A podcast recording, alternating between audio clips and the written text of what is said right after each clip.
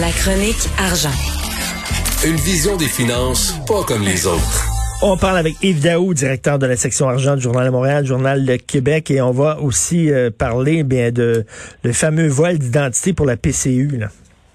Euh, Richard, euh, tu sais, on avait dit depuis le début, là, l'équation, là, vol d'identité plus PCU, là, ça va coûter des milliards euh, aux contribuables. Ben, ça, c'est un exemple vraiment concret.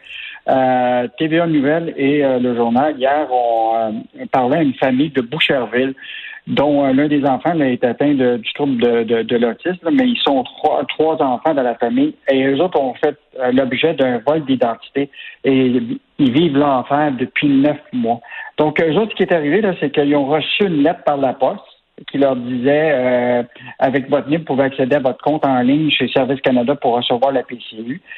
Puis là, par la suite, ils ont reçu des chèques, évidemment, qui qui, qui pas pour eux autres. Et donc, euh, ils, ont ils auraient reçu 12 000 en PCU. Puis les enfants euh, se sont fait réclamer pour chacun des enfants de 1000 à 2000 en leur nom chacun, ce qu'ils n'ont jamais reçu.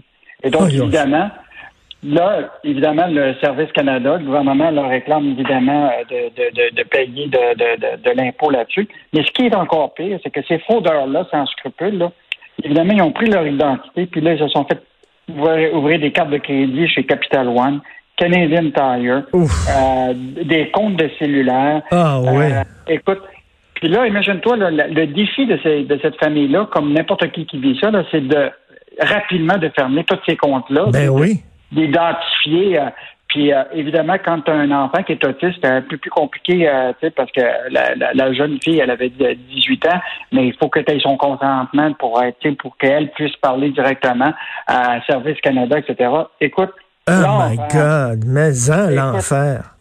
Puis là, les gens là, voient vraiment une illustration là, que quand il y a un vol d'identité, là, Écoute, ça se répand là à la vitesse de l'éclair, puis là, c'est des cartes de crédit. Puis, mais là, ce là, c'est l'attente. Tu comprends-tu? Bon, tu sais très bien avec Service Canada, l'enfer que tu peux vivre, là, tu peux être pendant des jours, tu sais, sur l'appel téléphonique avec de la musique de fond. Là. Ben oui. Écoute, écoute, la ministre là, de, du revenu, là, disait là, qu'en janvier 2020, l'agence recevait à peu près 350 000 appels par semaine. Aujourd'hui, c'est un, aujourd'hui, c'est un million ben, voyons donc.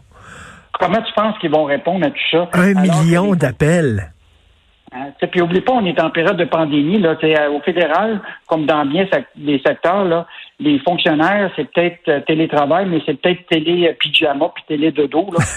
Ça fait que euh, pas sûr qu'ils vont répondre rapidement. Regarde, euh, tu vois l'enfant ce matin pour réserver une chambre d'hôtel dans une quarantaine. Elle m'a dit, là, ils vont dire, votre appel est important pour nous pendant très, très longtemps. Tu veux nous parler du régime des rentes du Québec?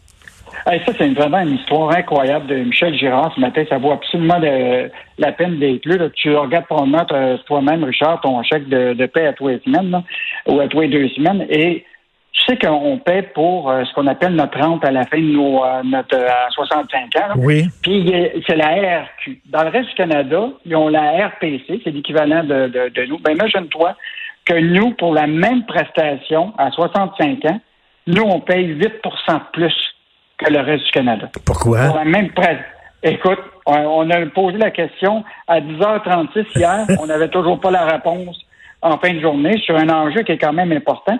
Écoute, on, payerait 1,4 milliard de plus que le reste du Canada pour notre rente de, retraite au Québec. Ça, écoute, ça ne tient pas la route, là. Ben, c'est C'est parce qu'on est distinct. On est distinct des autres.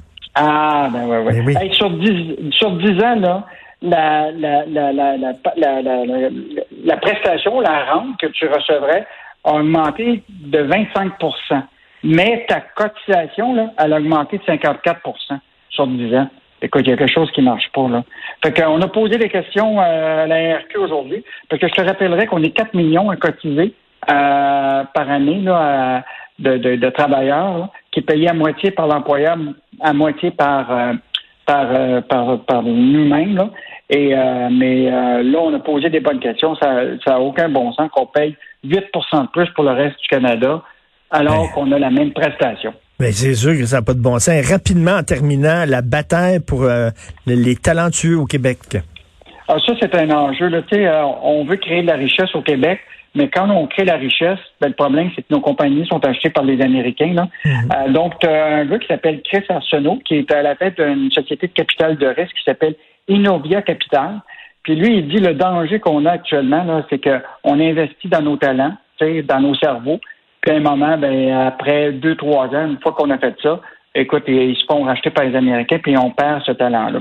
Fait que je pense que c'est un, un, un cri d'alarme d'une société de capital de risque, parce qu'il connaît ça quand même. C'est lui qui a investi dans qui a parti euh, des sites, là, des Hopper, Lightspeed, Luxury Retreat, euh, beaucoup de, de start-up au, euh, au Québec. Là. Et, euh, puis on parle de, milliards investis. Là. Et, euh, et donc, c'est un, un, un, cri d'alarme. Je pense qu'il vaut la peine d'écouter.